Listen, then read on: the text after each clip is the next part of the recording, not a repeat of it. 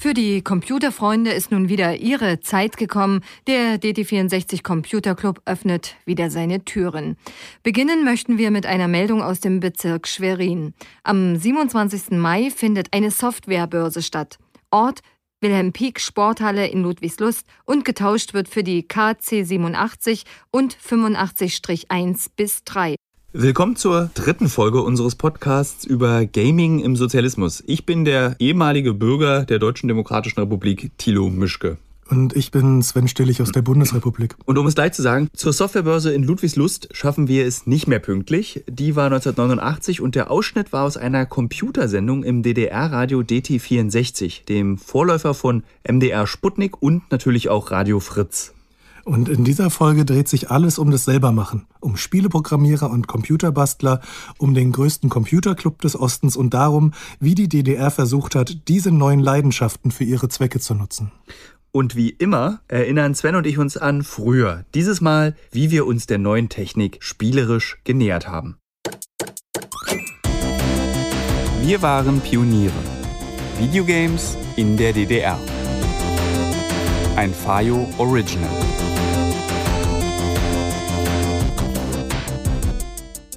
Weiß nicht mehr, wie mein Werkenlehrer hieß, aber ich weiß, dass er mir Basteln beigebracht hat. Unten im Keller meiner Grundschule. Durch ein halbes Fenster kam selten Sonnenlicht herein, Sägespäne standen in der Luft, es roch nach warmem Holz.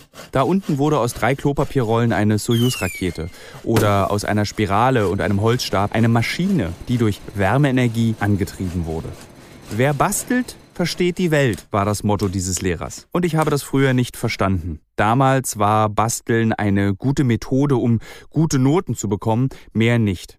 Aber ich habe sein Motto mitgenommen, hinein in mein Leben. Es fing an mit alten Weckern, aus denen ich die Springfedern entfernte, als handelte es sich dabei um Kaviar, den ich vorsichtig aus einem Stör hole. Radios hatten starke Magnete, die sich vielseitig einsetzen ließen. Ich holte mit ihnen Schlüssel aus Gullis. Und dann war da der Bastel-Endgegner. Die vielen DDR-Fernseher, die 1990 auf den Bürgersteigen meiner Heimatstadt Berlin herumlagen. Herausgeworfen, vergessen. Sie machten Platz für die neuen aus dem Westen. Für die Fernseher in Farbe, die eine Welt zeigten, die sich kaum jemand leisten konnte. Als die Computer kamen, war es vorbei mit Aufschrauben und Hineingucken. Basteln war fortan nur noch in Dateien und Programme hineinsehen, verstehen, wie ein Spiel funktioniert, wie aus wenigen Zeilen Code hunderte Stunden Spaß werden können, Grafikkarte aufrüsten, RAM einbauen, in NES-Module pusten. Die Anfänge meines Spielens waren irgendwie auch Heimwerken. Freunde wurden nach ihren Bastelfähigkeiten ausgesucht. Brian, Robert, Heiko, Sven. Unsere Freundschaften wurden erst eng und dann zur Erinnerung. Stuntcar war ein Rennautospiel, in dem man auf irrwitzigen Strecken fahren konnte. Und wir haben abwechselnd am Bürostuhl gerüttelt, auf dem der andere saß. Wir haben uns damals ein eigenes, analoges Rumble-Pack erfunden. Videospielen war Basteln. Videospielen ist Basteln. Und nicht nur das. Dieses Motto meines Werkenlehrers wurde zu meinem Leben. Bis heute, ganz ohne Spiele, versuche ich die Welt auseinanderzunehmen, um sie zu verstehen.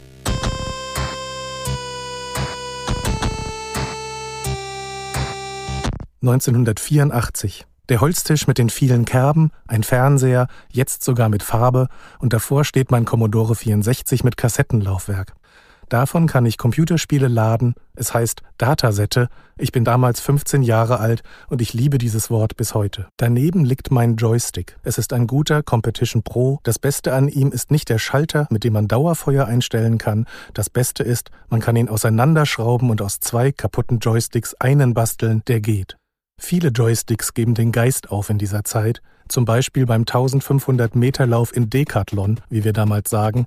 Da muss man mit dem Joystick rütteln, als hinge das eigene Leben davon ab. Und dabei kommen viele Joysticks dem Tod zu viele Schritte näher, aber wenn sie überleben, spielt der Computer ihnen zu Ehren eine Fanfare. Auf dem Boden neben dem Tisch liegen ein paar Ausgaben der 64er. Diese Zeitschrift ist für uns damals so etwas wie das Reportagemagazin Geo für meinen Vater. Ein Sprungbrett in eine ferne, faszinierende Welt. Während Vater im Wohnzimmer mit den Augen im Regenwald spazieren geht, stromert sein Kind im Basic-Land herum. Ich freue mich schon darauf, meinem Freund Ralf von meiner Expedition zu erzählen. Bei Ralf stehen die Ausgaben der 64er fein säuberlich im Zeitschriften-Schubern im Regal. Auf sie können wir uns verlassen, wenn wir uns mal verlieren sollten zwischen den Programmzeilen. Daneben thront auf Ralfs Schreibtisch ein dickes Buch, 64 intern heißt es. Es ist unfassbar teuer und wahnsinnig wertvoll. Marco Polo hätte sich ohne ein Buch wie dieses bestimmt nicht auf dem Weg nach Digitalien gemacht. Ralf und ich haben damals etwas gelernt, das nicht bei Marco Polo steht und auch nicht in Papas Geo. Es gibt keinen Ort auf der ganzen großen Welt, an dem man sich gleichzeitig so alleine und so willkommen fühlen kann wie vor einem Bildschirm, auf dem ein Quadrat geduldig vor sich hin blinkt. Wir haben diesen Ort entdeckt. Wir können davon berichten. 1. Print, Hallo Welt. 2. Goto 1, Run. Hallo Welt. Hallo Sven, da bist du ja. Ach, wie schön. Das war damals so ein Standard-Einsteigerprogramm. Ich glaube, jeder hat damals dieses Programm als allererstes eingetippt. Da flimmerte dann die ganze Zeit Hallo Welt über den Fernseher. Ich weiß noch, dass ich damals auch meine ersten Spiele aus Zeitschriften abgetippt habe und zwar Zeile für Zeile und Stunde für Stunde. Und das, das Gute dabei war, dass man beim Abtippen auch immer ein bisschen besser programmieren gelernt hat, weil man verstanden hat, was da eigentlich passiert ist. Denn es waren damals ja ganz einfache Spiele und man kam durch die Spiele dem Computer immer so ein bisschen näher. Für mein VC20 gab es auch so ein Programmier-Basic-Handbuch und mhm. ich habe das dann auch abgetippt. Was ich damals nicht wusste, ist, dass eckige Klammer auf, Space, eckige Klammer zu nicht mit abgetippt werden muss, sondern einfach bedeutet, drücke Leertaste. Das hat ein Freund von mir damals auch gemacht. Aber das war gar nicht so schlimm, weil wenn man eben nicht richtig programmieren konnte, konnte man mit seinem Computer wenigstens noch basteln. Man konnte reingucken, wie funktioniert es, wo wird was reingesteckt und man konnte viel mehr aufschrauben als heute. Die Technik war einfach für Laien oder für Einsteiger, wie es damals immer hieß, noch viel leichter zu durchschauen. Man konnte einfach viel mehr selber machen und reparieren und auch kaputt machen. Selber machen war tatsächlich auch so ein Ding in der DDR. Man hat sich sein Haus selber gebaut und seinen Swimmingpool, aber eben auch Skateboards und Surfbretter. Also alles, was man gesehen hat, wurde irgendwie überlegt, wie kann ich mir das eigentlich selbst bauen. Und dafür gab es Zeitschriften und Bastelanleitungen. Also man mhm. wurde da auch nicht alleine gelassen als DDR-Bürger. Man hat die Mangelware eben mit Heften versucht zu überwinden, indem du, dann bau dir doch dein Flugzeug selber. Naja, Flugzeuge vielleicht nicht. Aber Satellitenschüsseln, um Westfernsehen zu schauen. Es gab sogar einen Amateurcomputer in der Zeitschrift Der Funkamateur. Gab es dann eben eine Bastelanleitung, wie man sich einen Computer baut. In diesem Funkamateur, da gab es ja auch Anleitungen für, wie baue ich mir eine Tastatur oder wie baue ich mir einen Joystick. Galt dieses selbermachen auch für Software, also für Programme? Ganz selbstverständlich. Und es gab dann eben auch Ergebnisse von dieser Erziehung, die man durch diese Hefte bekommen hat. Nämlich ein Berliner Vater hat mit seinem Sohn zusammen eine Textverarbeitung, und zwar die Textverarbeitung der DDR, mit dem internationalen Namen Word Pro entwickelt. Und damit das auch andere machen konnten, erschien das dann als Buch zum mhm. Abtippen. Und das geht noch sogar weiter. Viele kennen ja vielleicht das Neue Deutschland, also das Zentralorgan der Sozialistischen Einheitspartei Deutschlands. Und auch dort erschienen in einer Tageszeitung, und das muss man sich mal vorstellen, Programme zum Abtippen. Das ist ja interessant. Ich glaube, dieser Vibe, ich muss jetzt mal Vibe sagen, hat dazu geführt, dass einfach mit Computern ein Selbstverständnis entstanden ist. Man macht es einfach selber und probiert es aus. Und das hat, glaube ich, sich so gegenseitig befruchtet. Damals basierte ja auch ganz viel darauf, dass man geschaut hat, was andere machen. Das galt ja auch zum Beispiel für die Erfindung von Computerchips. Es war damals ganz normal, dass die eine Firma einen Computerchip einer anderen Firma versucht hat nachzubauen. Das wusste jeder. Und in der DDR war das gang und gäbe, dass sie Chips aus dem Westen nachgebaut haben. Lustige Geschichte Geschichte. 1989 haben sie das mit einem Chip versucht und als die Entwickler in Erfurt den versucht haben auseinanderzunehmen, dann haben sie ihn abgeschliffen. Und dann kam eine kyrillische Schrift zum Vorschein und da stand, wann hört ihr endlich auf zu klauen? Und genau in dieser Zeit, in der man sich gegenseitig befruchtet hat bezüglich Computertechnik, bin ich aufgewachsen und war Teil von dieser Euphorie, die ich als kleiner Junge schon spüren konnte. Mhm. Und am meisten habe ich sie gespürt bei dem Mann, der mich an diese Computer herangeführt hat, nämlich bei meinem Onkel Bernd. Und die erste Frage, die ich ihm gestellt habe, war, warum hast du mir damals eigentlich einen Computer gezeigt? Ich habe damals die Möglichkeit gehabt, ähm, so einen Teil zu bekommen und das war damit klar, dass ich das natürlich auch anderen Menschen zeige, die sich dafür interessieren.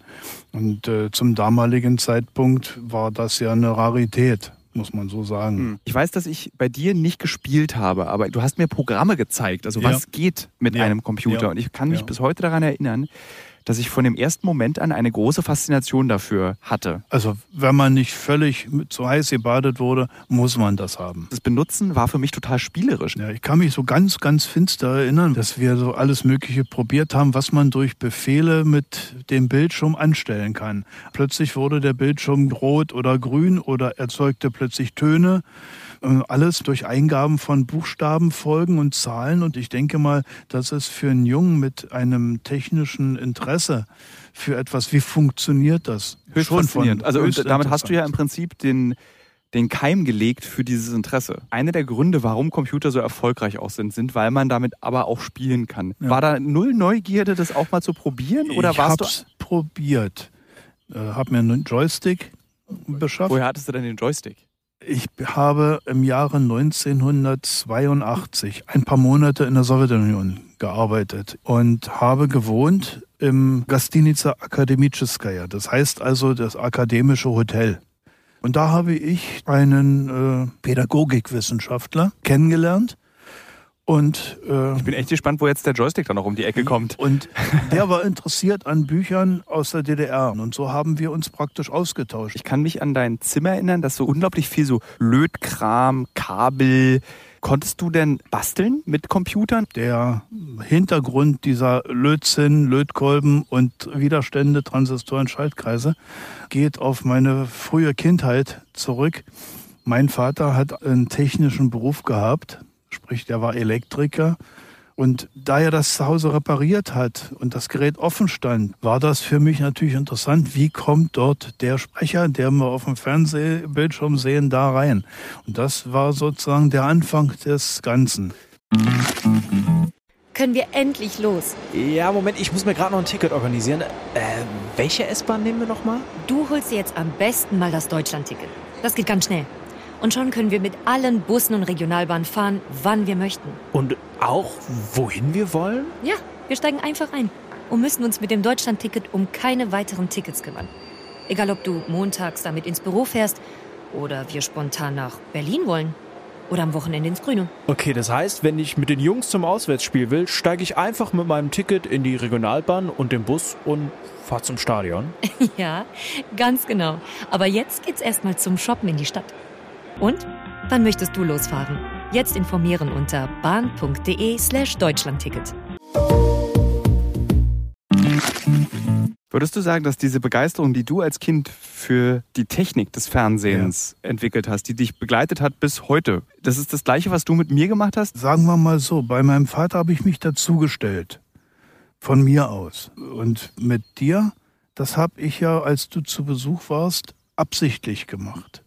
Was war die Schönheit des Computers für dich? Gibst du etwas ein, muss er das machen oder er ist kaputt? Dieses klare Verhältnis zwischen ihm und mir, auch wenn es mal nicht geht, weil ich was als Fehler gemacht habe oder so etwas.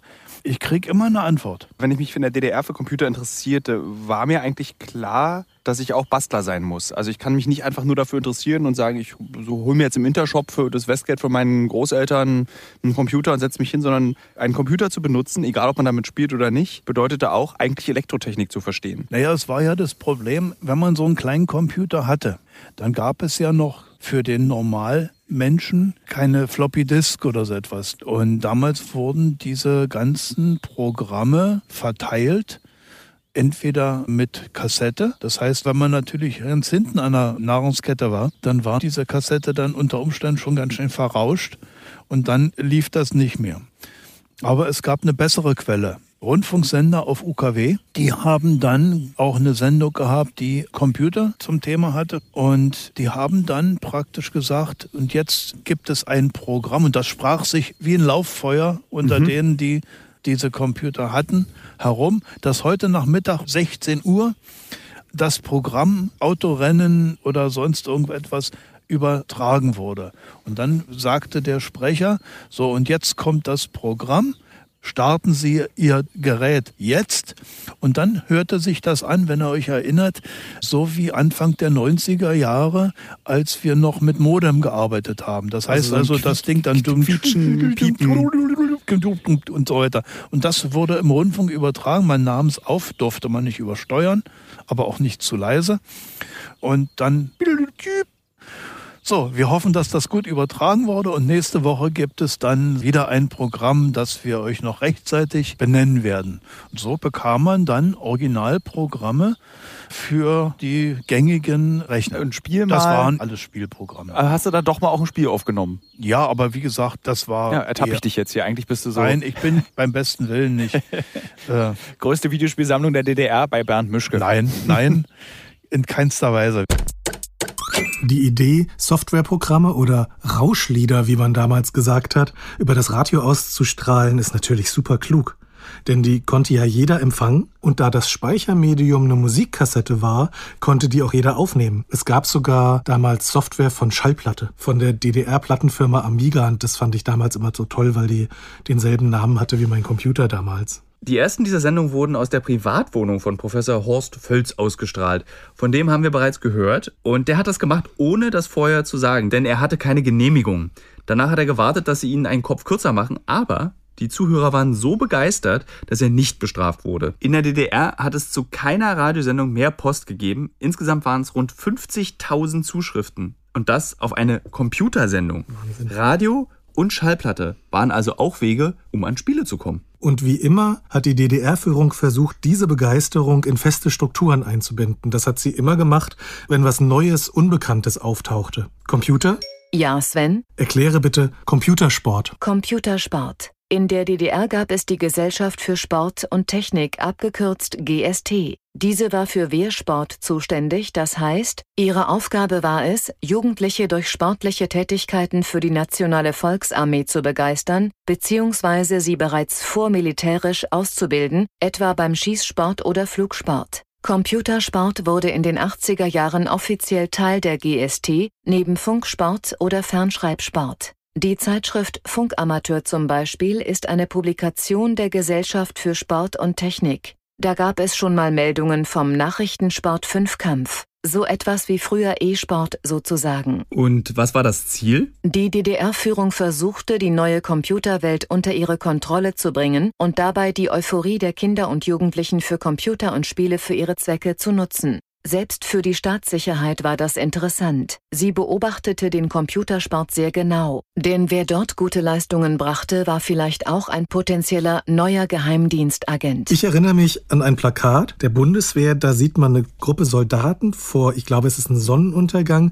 und darunter steht echte Kameradschaft statt Singleplayer-Modus. Ich glaube, Ideologie und Propaganda passen auch heute noch sehr gut zu Videospielen, in den Spielen selbst und um sie herum. Ich erinnere mich noch ganz vage an die 750-Jahr-Feier in Berlin 1987 und da in dem Jahr wurde auch mein Bruder geboren und jedes Kind, was in diesem Jahr in Berlin geboren wurde, hat eine Briefmarke bekommen, die signiert von Erich Honecker war. Und bei der Feier gab es auch eine Programmierer-Olympiade.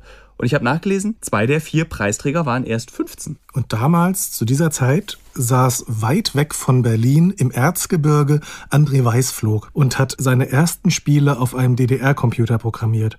Zwei Jahre später sind er und sein Vater auf dem Weg nach Mühlhausen in Thüringen.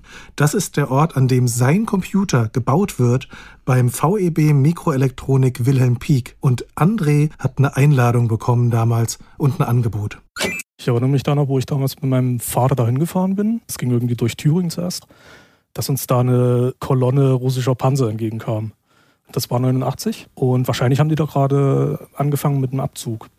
Und ich war ja aufgeregt, unglaublich aufgeregt, dass wir da nach Mühlhausen gefahren sind. Die erste Erinnerung habe ich ist nur noch dieses Glasgebäude da.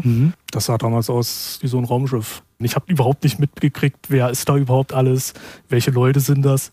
Ich habe nur diesen weißen Rechner da gesehen, diesen Ja. Prototyp und dann war alles nur noch verschwommen, Warum warst du denn so aufgeregt? weil das komplett neu war. Also ich war ja in der Provinz, irgendwo im Erzgebirge. Ja. Wir haben da vor uns hingebastelt, irgendwelche Spiele nachgebaut ne? und alles andere war weit weg. Wir hatten Mhm. ja nur die Informationen, die wir irgendwie aus Zeitungen gekriegt haben. Und irgendwie mal in einen Betrieb zu fahren, der Computer baut und dann noch dazu den, den ich die ganze Zeit benutze, das war natürlich unglaublich. Das war wie nach Silicon Valley fahren sozusagen oder fliegen. Warst du da alleine? Also du warst mit deinem Vater Genau, da, aber genau. die haben jetzt nicht 20... Doch, doch. Ah, da, okay. waren, da war noch mehr dort. Also gab natürlich andere in meinem Alter, die in der DDR Computerspiele programmiert haben. Ja. Und ich glaube, die hatten die alle antelefoniert Okay. und denen halt das Angebot gemacht, hier, wie wär's? Wir wollen die Computerspiele verkaufen. Hast du Lust, deine Spiele anzupassen auf Mhm. diesen neuen Rechner, den wir da gerade bauen? Ja. Und ich habe für die ganze Chose 8000 Ostmark bekommen. Das war, Das war wahnsinnig viel. das war unglaublich, genau. Also das war, glaube ich, so viel wie ein Trabant ungefähr. Der Plan war halt, dass die dann Kassetten verkaufen. Mhm. Als ich dann fertig war, war schon alles äh, vorbei. Ich habe dann erst ganz viel später erfahren, dass diese Kassetten wohl tatsächlich noch in Berlin irgendwo in den Handel gekommen sind. Wie kann ich mir das vorstellen? In den 80er Jahren mit 10, 12 Jahren im Erzgebirge in der DDR. Also war halt Natur und ein kleines Dorf. Ne? Mhm. Also die nächste Kreisstadt ist 20 Minuten weg und wir waren halt erstmal hauptsächlich an der Schule, wo man das erste Mal davon gehört hatte, da werden jetzt irgendwie Heimcomputer gebaut. In welchem Jahr sind wir? Irgendwann 1984, 85. Als Zwölfjähriger habe ich damals mit Modelleisenbahn rumgemacht, ein bisschen so mich für Mechanik interessiert, aber überhaupt nicht für Elektronik oder sowas eigentlich. Und der Knackpunkt war dann wirklich, als mein Bruder diesen Lerncomputer 80 Mhm. mitgebracht hatte und das war für mich erstmal so ein Rätsel, dieses Ding. Was macht man damit überhaupt? Weil den kann man sich auch nicht vorstellen wie einen normalen Computer, sondern das war einfach nur eine offene Leiterplatte mit einer Taschenrechner-Tastatur drauf und einer LED-Anzeige. Sechs Stellen. Als ich bei René in Leipzig war, hat er mir so einen gezeigt und das sieht ja wirklich aus, als sei ein Taschenrechner umrandet worden mit Platinengedöns. Die Tastatur ist tatsächlich ein Taschenrechner gewesen. Das gab damals diesen Schultaschenrechner. Die haben damals angefangen, halt die Rechenschieber zu ersetzen mit Taschenrechnern. Und genau dasselbe Gehäuse von diesem Schultaschenrechner ist auf diesen Lerncomputer als Eingabetastatur Okay.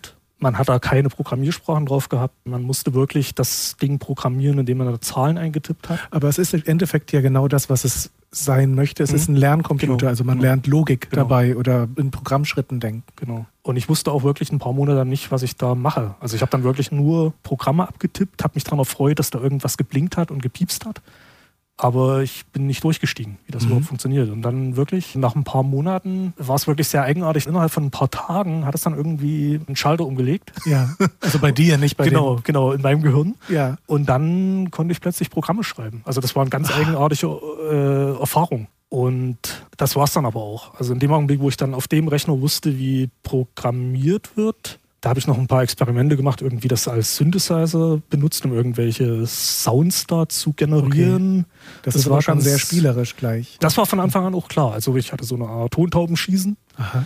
Man hatte ja nur diese LED-Anzeige. Ja, wie beim Taschenrechner. Genau. Und das Einzige, was man da eigentlich machen konnte, war oben irgendwie eine Tontaube durch Mhm. scrollen lassen und dann irgendwie im richtigen Augenblick eine Taste drücken, um die abzuschießen. Also spielerisches Erkunden Mhm. der Möglichkeiten von diesem Ja. Rechner da, was wirklich nicht sehr weit ging. Ja. Also im Vergleich Aber es zu ist ja nur eine technische Limitierung. Das Mhm. ist ja nicht eine Einschränkung von Möglichkeiten, die in dir stecken. Genau, genau. Und dann gab es bei euch einen Computerclub. In der nächsten Kreisstadt, Schwarzenberg, da gibt es eine Burg oder ein Schloss. Okay. Und dort war das tatsächlich im Burgturm ganz oben drin.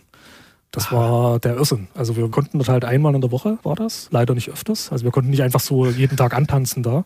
Wir hatten bestimmt hier auch einen Graben um die Burg. Äh, nee, aber die stand auf so einem Felssporn oben Okay. drauf. Äh, Also im Winter war es teilweise abenteuerlich, dorthin zu kommen.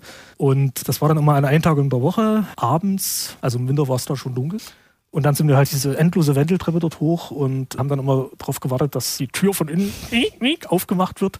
Und diese Computerclub-Leute dort, die haben sich dann ein bisschen darum gekümmert, dass wir ein bisschen richtiges Programmierwissen eingetrichtert bekommen. Und dort haben wir dann schon Sachen gebastelt, die richtig nach Computerspielen aussahen. Ich würde gern was fragen. Ja, klar. Woher wusste André aus dem Erzgebirge damals denn, wie Computerspiele aussahen?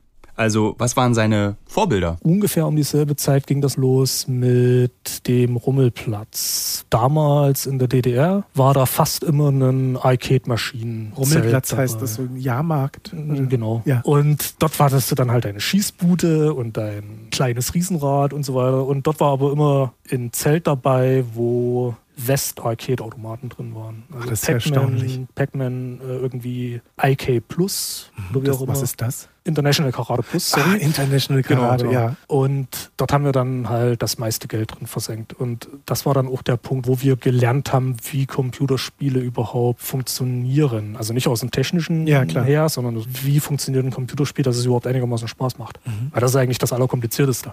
Also irgendwas was mehr als eine halbe Minute Spaß macht, das zu spielen. Und dass du es nochmal spielen willst. Genau, das Ja. ist halt relativ kompliziert. Pac-Man, so einfach das Spiel auch ist, ist genial. Mhm. Weil da sind so viele versteckte Tricks dabei, die mit Timing zu tun haben, mit Algorithmen, wie diese Monster Pac-Man jagen und so weiter. Wenn man das nur spielt und sieht, mal so für ein paar Nachmittage, Mhm. dann kann man zwar was bauen, was irgendwie so aussieht, aber was natürlich bei Weitem nicht so viel Spaß macht. Das war damals auch tatsächlich das erste oder zweite Spiel, was ich dann auf dem KC nachgebaut hatte, war ein Breakout-Klon. Mhm. Das war dieses Spiel, wo man mit einem Tennisschläger irgendwie eine Wand abräumen muss.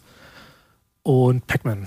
Und beides waren ganz schreckliche Kopien gewesen, die aber trotzdem ihre Verbreitung gefunden hatten. Ne? Weil es gab natürlich keine Konkurrenz damals. Du hast die Karlsbader Straße 13 in Erla. Da hast Genau. du damals gewohnt. Genau. Ähm, vor jedes Spiel in so einen Vorspann reingesetzt. Genau, das war auch üblich. Also die meisten Leute haben in ihre Spiele ihre Adresse reingepackt. Mhm. Niemand hatte ein Telefon, außer in Berlin. Aber bei uns unten gab es einfach nicht.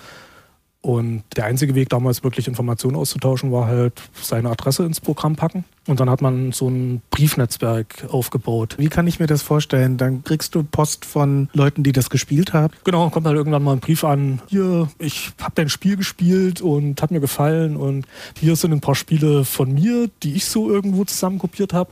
Und kannst du mir nicht eine Kassette zurückschicken mit irgendwelchen Sachen, die du hast, vielleicht Mhm. sogar die du selber programmiert hast. Jetzt fällt mir was auf. Mhm. Ich habe gelesen, du hast damals einen Anruf bekommen Genau. von Mühlhausen, dass die deine Spiele gerne unter ihrem eigenen Label veröffentlichen würden. Genau. Aber ihr hattet ja gar kein Telefon. Genau, das war nämlich so. In der Karlsbader Straße 13, wo ich da gewohnt habe, da war eine Poststelle drin. Ne? Und dort hat meine Oma gearbeitet. Mit der Post und die hatten natürlich ein Telefon. So. Und die müssen dann irgendwie geguckt haben, Erla, wo rufen wir da jetzt an? Bei der Post. Mal gucken, ob die den kennen. So, und dann kam meine Oma rübergelaufen, ganz aufgeregt. Du hast einen Anruf aus Mühlhausen. Ich hatte noch nie einen Anruf bekommen da irgendwie. Warum will mich hier jemand anrufen? Und da kam dann halt dieses Angebot und ähm, habe ich natürlich ja gesagt. Du hast damals etwas gemacht, das hieß Haus. Haus war tatsächlich, glaube ich, das erste Spiel, was kein Vorbild hatte. Also es gab so ähnliche Spiele, wo man so Leitern hoch und runter rennen musste. Ähm, Das ist irgendwie so ein bisschen wie Donkey Kong, aber die Wände sind alle mit Graffiti vollgesprüht. Genau. Wir hatten natürlich damals so unseren geheimen Treffpunkt, wo wir rumgehangen haben. Und das war so eine alte Bergbauruine gewesen. Die Gegend, wo ich herkomme, kurz nach dem Krieg war das sogenanntes Wismut-Gebiet. Da gab es die Wismut AG, die haben dort Uran geschürft für die russische Atombombe. Und da gibt es diverse Ruinen aus der Wismut-Zeit. Und diese, diese ganze Graffiti, die in diesem Spiel da drin war, oder dieses eigentlich der ganze Level war, so ein bisschen diese Ruinen nachempfunden. Das heißt, du sitzt in Erzgebirge in Schwarzenberg und programmierst dir quasi neue Welten, Mhm. Aber programmierst in diese Welten auch deine reale Welt rein. Ja. Ein bisschen. Das waren so die ersten Versuche an Kreativität. Und das war auch tatsächlich das erste Mal, wo wir angefangen hatten, im Team zu arbeiten. Das Okay. war dann das nächste Spiel. Jungle, ein Plattformer. Spielt man, in einem Dschungel. genau, also Lianen, Ja. Palmen. Ja. Mhm. Äh, und man hat halt Plattformen gehabt, so ähnlich auch wie Donkey Kong. Hat sich aber dann halt anstatt an Leitern an Lianen hochgehangelt. Und man hatte dann so Monster, die halt oben aus dem Bildschirmrand Mhm. runtergefallen sind und dich dann gejagt haben über die Plattform. Es ist unfassbar schwer. Genau, das ist auch gameplaymäßig, ähm, haben wir das nicht ganz durchdacht. Wir haben 99 Level gebaut, aber man kam höchstens bis zum 10. Bei Jungle steht im Vorspann fertiggestellt 1989 im Jahr der 800-Jahr-Feier von Erla Krandorf. Ein großes Ereignis. 1989 steht ja heute für was ganz anderes. Ja, das war, muss halt, das muss im Sommer gewesen sein. aber war da- das nicht absehbar, dass 89 jetzt nicht vielleicht für die 800-Jahr-Feier dieses Dorfes stehen würde? Tja, Oder war das deine Verwurzelung? Ich bin, nee, nee, ich bin fast überzeugt, dass bis in den August oder September hinein war das da unten noch nicht absehbar, dass die Wende kommt. Also ich weiß nicht, wie es in den Städten war, wie es in Leipzig oder in Berlin war. Dort hat es vielleicht schon eher gebrodelt. Das war natürlich diese gewisse Lethargie da, ne, die dann letzten Endes dazu geführt hat, dass die Leute die Schnauze voll hatten, sozusagen. Aber das hätte auch noch fünf Jahre lang so lethargisch weitergehen können. Ich finde dann spannend, dass so ein Computerspiel sowas ist wie so ein Zeitzeugnis. Hm. Zum Glück habe ich nicht reingeschrieben, zum 70. Jahrestag der Oktoberrevolution oder sowas. Wenn man heute durch das Computerspielmuseum in Berlin geht, da kommt man an einem Monitor vorbei und da läuft ein Video, da gibst du gerade ein Interview, das mhm. läuft da in Dauersteife. Stimmt. Du bist quasi heute ein Ausstellungsstück in einem Computerspielemuseum. Ganz schrecklich. Das muss von 2000. ich wollte fragen, was bedeutet dir das? Ich, ich habe es ignoriert die ganze Zeit. Mir war das ehrlich gesagt nicht klar, dass da ein Video von mir läuft, bis ich tatsächlich darauf angesprochen wurde von Leuten, mit denen ich sonst nicht viel zu tun habe. Also zum Beispiel mein Zahnarzt. Der war im Computerspielemuseum? Der, der war irgendwie mit seiner Tochter oder so im Computerspielemuseum. Und da haben ich, Mensch, sie kenne ich doch. äh, ja, eigenartig, aber äh, ist halt so. Ist schon sehr praktisch mit dieser Adresse im Vorspann. Ich finde es auch spannend, dass André schon damals angefangen hat, im Team zu arbeiten. Also nicht nur alleine, sondern mit seinem Freund Bernd Bayreuther. Das ist ja schon um einiges professioneller und zeigt auch, wie damals in der DDR um die Computer herum Gemeinschaften entstehen. Als die Mauer fällt, gibt es in der DDR rund 1000 Computerclubs. Es gab in ganz vielen großen Städten Clubs für DDR-Computer, aber eben auch mit Westtechnik wie den C16 Club in Dresden, den Commodore Club in Jena oder die Atari Interessengemeinschaft Rostock. Und dass es so viele Clubs gab, lag natürlich daran, dass es viel zu wenig Computer gab. Nicht jeder konnte einen haben, also rückte man zusammen und machte sich miteinander besser. Meine Eltern haben mir ja damals erst kein C64 kaufen wollen, weil die Stiftung Warentest dagegen war. Das ist bis heute eine Organisation mit angeschlossener Zeitschrift, die Produkte testet. Und die hat 1984 einen Artikel veröffentlicht, deren Überschrift war Enttäuschung vorprogrammiert. Und da ging's um den kleinen, tollen Computer, den ich gerne haben wollte. Und der Artikel fing an mit, man braucht es nicht und trotzdem wird's wie verrückt gekauft. Was ist das? Ganz einfach ein Heimcomputer. Wir prüfen sieben Modelle und suchen verzweifelt nach sinnvollen Einsatzmöglichkeiten. Und ich fand Spielen damals schon extrem sinnvoll. Apropos sinnvoll.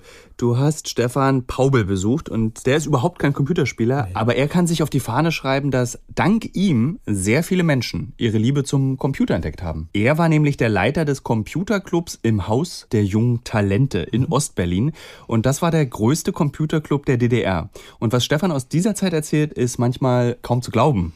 Wie war das, als er ihn eröffnet hat am 2. Januar 1986 und es standen 400 Leute Schlange, obwohl nur 40 reinpassten? Ich muss mal sagen, war auch ein bisschen überrascht. In dem Gespräch davor mit meinem Direktor, der sagte zu mir, Stefan, so ganz jovial, pass mal auf, wenn da keiner kommt, ist nicht so schlimm, reden wir nicht mehr drüber. Ne? So, deshalb fand ich es auch ein bisschen lustig.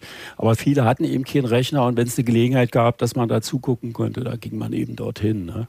Ich denke, die Zeit war reif und ich wurde eigentlich überrannt. Wie kam es denn dazu, dass ihr mit Westtechnik gearbeitet gearbeitet habe? Ich hätte es von mir aus sowieso vorgehabt. Die Frage war jetzt, tragen das die Leute, die es bezahlen müssen und meine Vorgesetzten, äh, tragen die das auch so mit? Ja, da habe ich dann ein bisschen geholfen. Die Läden hießen der DDR A und V, An- und Verkauf. Ja, also Second-Hand-Läden gab es mehrere in Berlin, die zum größten Teil mit Computertechnik handelten. In Köpenick war einer, da sind wir dann auch einkaufen gegangen und da ging es dann ums Geld. Wie viel? 20.000? Okay, 20.000 in Koffer und wir fahren dahin und Barkasse, kaufen wir das Zeug. Ich wusste genau, was ich will. C64 konntest du aussuchen. Es war unglaublich. Ne? So, und haben also Technik eingekauft und wieder ins Haus und der Rest war dann, was die Leute privat mitbrachten. Das ist ein bisschen so, als gäbe es in ganz Deutschland nur fünf Holodecks, Drei davon stehen in Betrieben, einer irgendwo in der Uni und den fünften hast du. Ja, ist ganz gut beschrieben. Also ich habe eine Weile gebraucht, bis ich selbst gemerkt habe, weil ich dachte, wer eine Krempe am Hut hat, der macht das auch. Warum nicht? Verbietet der ja keiner. Ne? Ich habe mal auf, auf einer FTJ-Konferenz einen Vortrag gehalten über den Computerclub. Vorher musstest du das so einreichen und da haben sie Sachen so rausgestrichen. Zum Beispiel hatte ich die Stelle drin, wenn man nicht weiß, wo man ihn herkriegt, kann man ja in An- und Verkauf gehen oder sagt der Oma Bescheid und die schickt einen ein aus dem Westen. Mhm. Das wollte ich da erzählen. Ja. Nee, geht nicht, haben sie rausgestrichen. Und ich stehe in Rostock, 2000 Leute und halte diese Rede und habe das einfach gesagt. Und der großen Beifall ist, da stand in der Zeitung, die haben sie ja nicht eingekriegt, ja, weil diese, diese, da sagt doch mal der Oma Bescheid und die schickt dir den Ehen. Und das war auch so. Also jeder zweite, dritte bei mir hatte so ein Ding von Verwandten im Westen. Wie alt warst du damals? 35, 34. Also ich war ja ein relativ alter Herr für die Kiddies. Das heißt, die da kamen, waren äh, 14 aufwärts. Und was habt ihr da gemacht? Ich wollte kein Club sein für Spiele, weil ich dachte, spielen können sie zu Hause auch alleine oder sich zu dritt treffen. Dann müssen sie nicht in so einen Club kommen. Ich habe gesagt, ich mache anders bestimmte Uhrzeit, Thema steht auf dem Plakat, war ja plakatiert in ganz Berlin. So, und dann kamen die dahin und dann habe ich oder irgendein Experte so eine Art Vortrag gehalten. Mhm. Ich habe einen Videorekorder hingeschleppt, ich hatte schon einen Videorekorder in der Zeit, der so 20 Kilo wog und habe diese Filme gezeigt. Tron habe ich gezeigt und Blade Runner auch, ja genau. Blade Runner sind mehrere so eine Tricks schon drin, mhm. oder die Dinger da anfliegen und so. Ja, habe ich mal rausgeschnitten. Terminator 2, ja, wo der sich verwandelt oder so. Das war für mich die Zukunft. Was kann man mit Computern alles machen? Neben äh, mhm. Steuern und Wester Geier und Roboter, Computergrafik. War ja auch die richtige Zeit. Es passierte ja gerade alles, ne? Aber warum kommen 14- bis 60-Jährige in einen Club, um dann einen Vortrag über Kernspintomographie zu hören? Ich sag mal so, wenn ich die gefragt hätte, dann wahrscheinlich 80 Prozent gesagt, nee, das interessiert mich nicht. Wart mal hier geduldig und wenn wir fertig sind, dann hier die Hackerei los. Mhm. So war es ja auch. Das heißt, das haben die ertragen, mehr oder weniger. Klingt jetzt so komisch. Habe ich gespürt, ja, aber ich wollte es trotzdem machen, mhm. weil ich mir gedacht habe, wenn ich sie frage, was wollt ihr denn ja, ne? Und dann Rambo spielen. Nee, will ich nicht. Ne? Apropos Rambo, äh, mein Selbstschutz war die an der Wand gehängte Tafel, wo drauf stand, in diesen Räumen ist es verboten, kriegsverherrlichende Spiele zu spielen oder so. Das hatte ich mir erlaubt, weil ich dachte, sollte es Ärger geben, kommt er aus der Ecke. Wir waren ein offener Club, ganz wichtig, mhm. konnte jeder kommen und gehen. Aber ich hatte so zwei Handvoll äh, meine Helfer, sage ich jetzt mal. Und er sagt, kannst du mal da hinten hin, die kopieren da schon wieder, obwohl ich hier vorne rede oder so. Ne? Also man achtete ein bisschen auf Ordnung und wenn das Thema durch war, dann konnten sie wegen mir machen. Ne? Ansonsten, wenn du den jungen Leuten um die Ohren haust, vielleicht stutzen sie dann doch ein bisschen. Ne? Also die grüne Welle war so ein Ding hier. Der Computerraum der grünen Welle, der Karl-Marx-Allee war bei uns um der Ecke. Die haben in den 80er Jahren die Karl-Marx-Allee geschaltet, wenn du gekommen bist vom Alex bis zum Frankfurter Allee. Mhm. Wenn das Auto richtig fuhr, war, hat er ständig grüne Ampeln. Ja, gehabt. okay, das kenne ich. Da steckte eine ziemlich komplexe Steuerung dahinter. Die wurde auch mit Robotron-Rechnern irgendwie gemacht. Und der Mathematiker, der sich das ausheckt, das war ein völlig durchgeknallter Typ, der saß immer da auf dem einen Zettel und malte mal so eine Kringel da. Sag, was machst du da? Die Ampelphasen und so. Ne?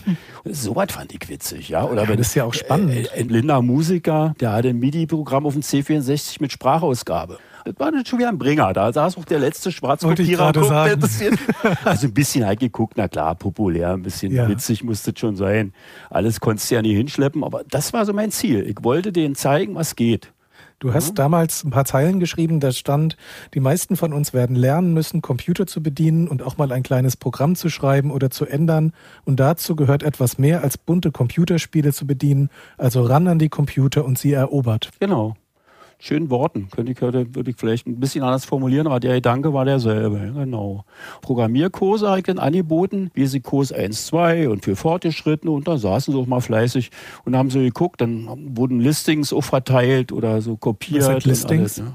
ausgedruckte Programme ah, okay. als mhm. Zettel. Ne? So, nicht vergessen, DDR kopieren war ja nicht so einfach. Ne? Bei mir war es immer die Flasche Schnaps im Roten Rathaus. Da war ein versoffener also das vom Rathaus gehörige Druckbüro, sag ich mal. Ja. Da bist du hingegangen, hier einen Haufen Zettel. Nein, darf er eigentlich nicht, ne? Er hat Pulle rübergeschoben, hat er alles kopiert, was er haben wollte. War das für dich zu ertragen, dass da Menschen in dem Club waren, die die Computer auf ihre eigene Weise erobern wollten, nämlich spielerisch und nicht programmierspielerisch? In irgendeinem Artikel stand, hier wurde kopiert, bis die Floppy glüht oder so. Ich muss mal sagen, das war mir Herr Linde eigentlich äh, jetzt erstmal wurscht. Weil ich war ja nicht der Aufseher, der jetzt aufpasst, machen die da was Verbotenes oder so. Und es war es ja in dem Sinne auch nicht. Also mir ging es darum, die sollen da keine Kriegsspiele, so ein Mister äh, spielen, sondern wegen ihrer Hüpfsachen, was so andere Sachen, das hat mich nicht gestört, ja. So, und ganz wichtig, die meisten, die dort ein- und ausgingen, hatten selber keine Technik. Das heißt, viele kamen zum Spieken und Gucken. Aber es lief immer alles über diesen Club ab. Äh, ich habe es ja dann ab 90 gemerkt, als dann jeder sich sein Zeug kaufen konnte, waren sie wohl alle weg. Also bevor ich den Club aufgelöst habe, tauchte mhm. doch keiner mehr auf, weil diesen Grund, warum man da hingeht und so, das fehlte denn. Ne? Wenn jeder selber machen konnte, konnte er selber machen. Aber Verknappung ist ja nicht der einzige Grund, das ist ja Faszination, ist ja der andere. Das kam noch dazu. Diese Aha-Effekt, wie es so hat heute noch gibt, ja gut, beim tollen Spiel vielleicht, ja dass du was zeigst und es macht wirklich oh.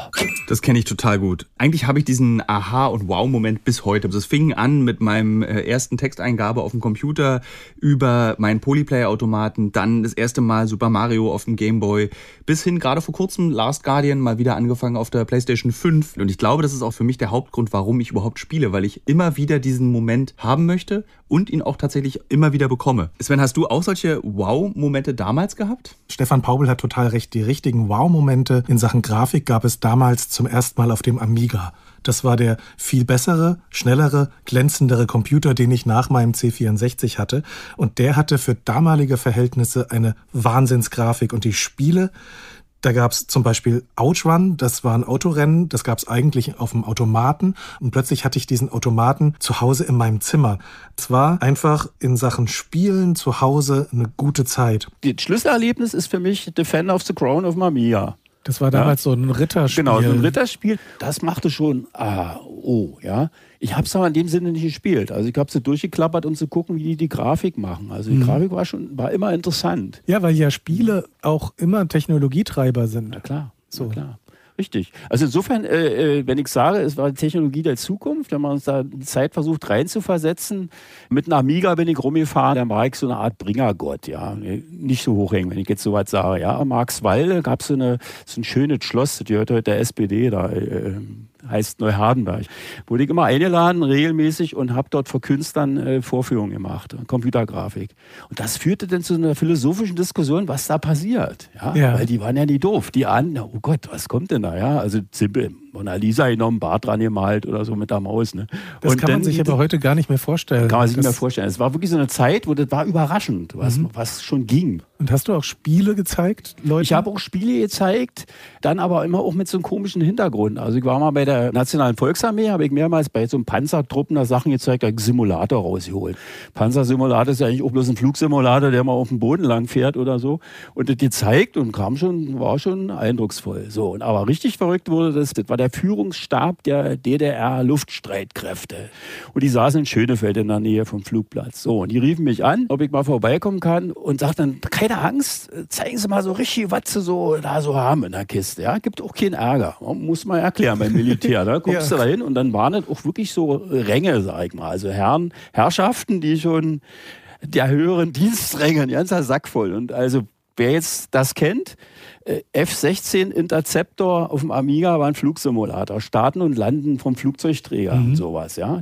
Und die haben sie nicht mehr eingekriegt. Und dann hatten die noch mehr so eine ähnlichen Sachen. Und die haben wirklich geguckt, unter dem Gesichtspunkt, wie könntest du das jetzt militärisch verwerten? Das meint, waren, waren Spiele. Ne? Da dachte ich, Mensch, Jungs, ihr habt da bestimmt ganz andere Drähte oder so. Da war ich leicht irritiert, ja. dass die so verblüfft sind. Ja, ne? aber wenn du jetzt der Hardware- und Software-Messias aus Ostberlin bist, dachtest du nicht manchmal auch, dass das entscheidenden Stellen vielleicht ein bisschen suspekt ist? Ich muss mal sagen, ganz tief vom Gefühl raus. Ich hatte nie das Gespür, du machst hier irgendwas verboten, wo die dir komisch kommen oder so. Ja, aber man musste ja auch nicht immer unbedingt was Verbotenes machen, um für Leute interessant zu werden. Aber man war ja auf dem Boden der Tatsachen in diesem Land und äh, Staatssicherheit war ständig präsent. Das wusste man auch. Es ist ja nicht so, dass der DDR-Bürger rumgelaufen ist, doof und wusste das nicht. Haus der Talente als Sonderfall. Wir hatten richtig ein Büro, eine Staatssicherheitsbeauftragten. Das war unten ein paar Tage rechts da okay, saß im der. Im Haus, da saß der. Also vordergründig sind sie mir nicht auf den Keks, ja. Es gibt das eine Beispiel. Ich wurde mal zu meinem Direktor geholt und da saß eine Eminenz, den ich nicht kannte, daneben und Direktor sprach aber nur und sagte, Stefan, ach, wir bräuchten mal eine Liste aller Leute, die in deinen Computerclub kommen. Ja? Ich erzähle es ein bisschen spaßig, war schon ein bisschen doof, weil ich dachte, okay, jetzt, jetzt kommen sie. Ne? Und da fiel mir nur ein. Also, Klaus-Peter, Direktor, ne? Du weißt, wir sind ein offener Club. Bei uns kann jeder kommen und gehen. Ich weiß nicht, wer da ein- und ausgeht. Das tut mir wirklich leid. Also, das müsst ihr dann anders machen. Also, ich laufe da jetzt nicht rum und, und leg da einen Zettel hin und lass die das ausfüllen. Habe ich mich getraut, bisschen Schiss in der Hose gehabt, ging so durch. Nach mhm. den Unterlagen weiß ich, natürlich haben sie den Namen nachher irgendwann gehabt, dann irgendjemand wird es schon gemacht haben. Ne? Die wollten schon wissen, wer, wo, in, wie und was. Ja. Aber mehr ist ja dann auch eigentlich nicht passiert. Zusammenfassend, war das eine gute Zeit? Das ist die beste Zeit in meinem Leben gewesen, muss ich immer so sagen. Also ähm, mal so ein bisschen persönlich und auch politisch. Wir sind drei Jungs. Mein Vater lebt noch 97 Jahre, war gestern gerade wieder bei ihm. Mein jüngerer Bruder ist 86 mit einem Ausreiseantrag in den Westen gegangen, weil er hier keine Perspektiven gesehen hat. Ne? Und mein großer Bruder war Stasi eben. Alles in einer Familie. Und ich war ein engagierter Typ. Ich wollte was verändern, natürlich verändern, ganz wichtig in dem Alter sowieso. Das Haus war schön offen und hatte so eine, so eine Kultur, die ich ganz toll finde, was man dort machen konnte, wenn man wollte. Bis es auf einmal alles anders kam und dann musste man sich umstrukturieren. Thilo, was hast du gelernt in der Folge? Wie besonders das eigentlich war, dass dieses kleine Land es geschafft hat, ein neues Medium interdisziplinär, also in allen Disziplinen der Medien stattfinden zu lassen. Tageszeitungen, auf Schallplatten wurden Programme gedruckt, äh, auf Kassetten, im Radio wurden sie abgespielt.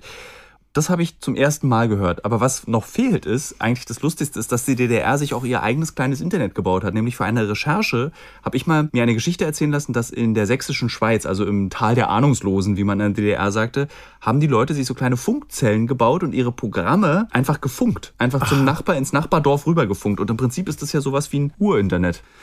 Was hast du diesmal gelernt, lieber Sven? Ich freue mich sehr, dass das Wort Rauschlieder in mein Leben getreten ist, weil man erfindet eine Technik, die Computerprogramme per Ton verbreitet und man überlegt sich dafür einen Namen und man kommt auf Rauschlieder. Das ist schon ein großer Glücksfall. Was ich noch gelernt habe, ist, dass nicht nur ich Computerprogramme aus Zeitschriften abgetippt habe, sondern auch ähm, meine Brüder und Schwestern im östlichen Teil der Republik. Und ich finde es immer schön, wenn man in der Betrachtung der Zeit damals merkt, wo sich die Leben dieser Generation berühren. Und wir haben sehr viele Berührungspunkte. Finde ich auch. Nicht ja. bei Rauschliedern. Was bei dir, glaube ich, ein Rauschlied war, war dann so David Bowie. Bei uns war es Modemquietschen. In der nächsten Folge im Übrigen, und das ist schon die vierte, dreht sich alles um Überwachung und subversives Handeln, also um die Stasi, um geschmuggelte Westcomputer und um politische Spiele. Unter anderem treffen wir jemand, der die Stasi-Unterlagen ausgewertet hat von den inoffiziellen Mitarbeitern, die das Haus der jungen Talente ausspioniert haben. Und jetzt bitte dranbleiben, gleich kommen noch ein paar Bytes durch die Leitung gerauscht. Wir waren Pioniere. Videogames in der DDR. Ein Fayo Original. Entwickelt und geschrieben von Thilo Mischke und Sven Stillig. Sounddesign und Schnitt Sven Stillig, Nils Augustin und Jörn Steinhoff. Musik von Martin Seifert und Epidemic Sound. Computerstimme Heike Hagen. Archivaufnahmen Deutsches Rundfunkarchiv. Produziert von PQPP2 GmbH. Gesamtleitung Fayo, Luca Hirschfeld und Tristan Lehmann. fehlen also noch die beiden Programme und die liefern wir prompt. Zuerst das Programm Sutext, buchstabiert Siegfried Ulrich Theodor Emil Xantippe Theodor und im Anschluss gleich das zweite Programm Mowun, buchstabiert Martin Otto Vogel Ulrich Nordpol, also Band ab und Start.